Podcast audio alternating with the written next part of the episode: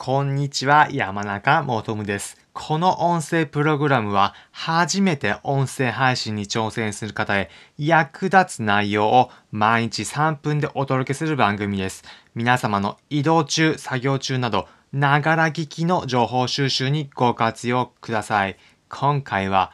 音声配信される方へ皆様の配信内容がうまくなる、話がうまくなる具体的なやり方と、それをやっている具体的なプログラムについてご紹介しますので、気になる方は最後まで聞いてみてください。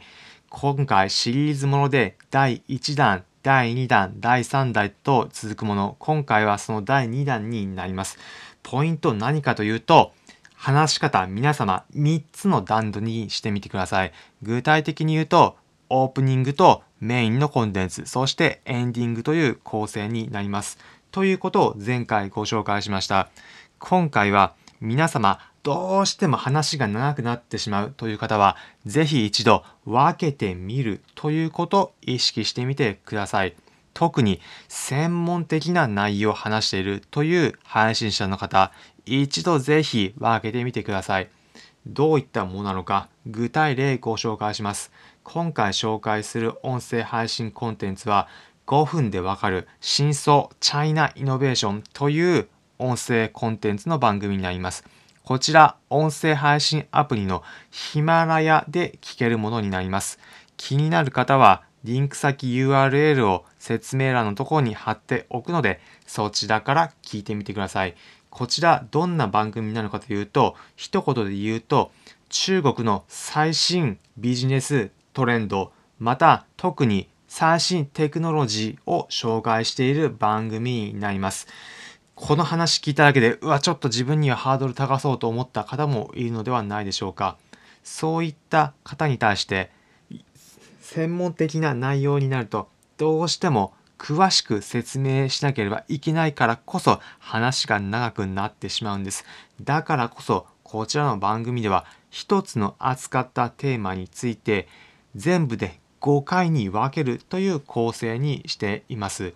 専門家の方は呼ぶそういったコンテンツの場合だと話が長くなるまた皆様を対談形式でやった場合だと話が長くなってしまうということもあるかもしれません。そういった場合、ぜひ一度何回かに分けてみてください。それももう一つポイントを申し上げると、皆様よろしければ決まった回数に分けてみてください。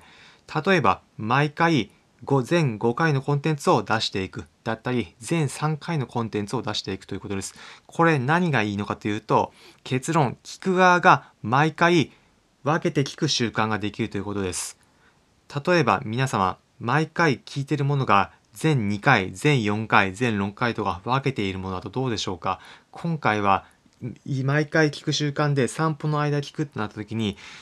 なかなか習慣化しづらいと思います。まただ全5回の内容だと皆様3回分は朝の散歩で聞いて2回分は夜の散歩、夕方の散歩で聞くというふうな分け方であれば毎回聞く側が習慣化できるんです。なので皆さんぜひ話がどうしても長くなってしまうというような配信の場合は、決まった回数に分けて配信してみるということを試してみてください。皆様の内容、聞かれやすくなる方法なので、一度お試しください。ということで、今回は今すぐできる音声配信のやり方をご紹介しました。参考になったという方は、いいねの高評価、またこの音声プログラムのフォローもお願いします。この音声プログラムは初めて音声配信に挑戦する方に役立つ内容を毎日3分でお伝えする番組です。皆様の移動中、作業中など、ながら聞きの情報収集にご活用ください。コメントもお待ちしております。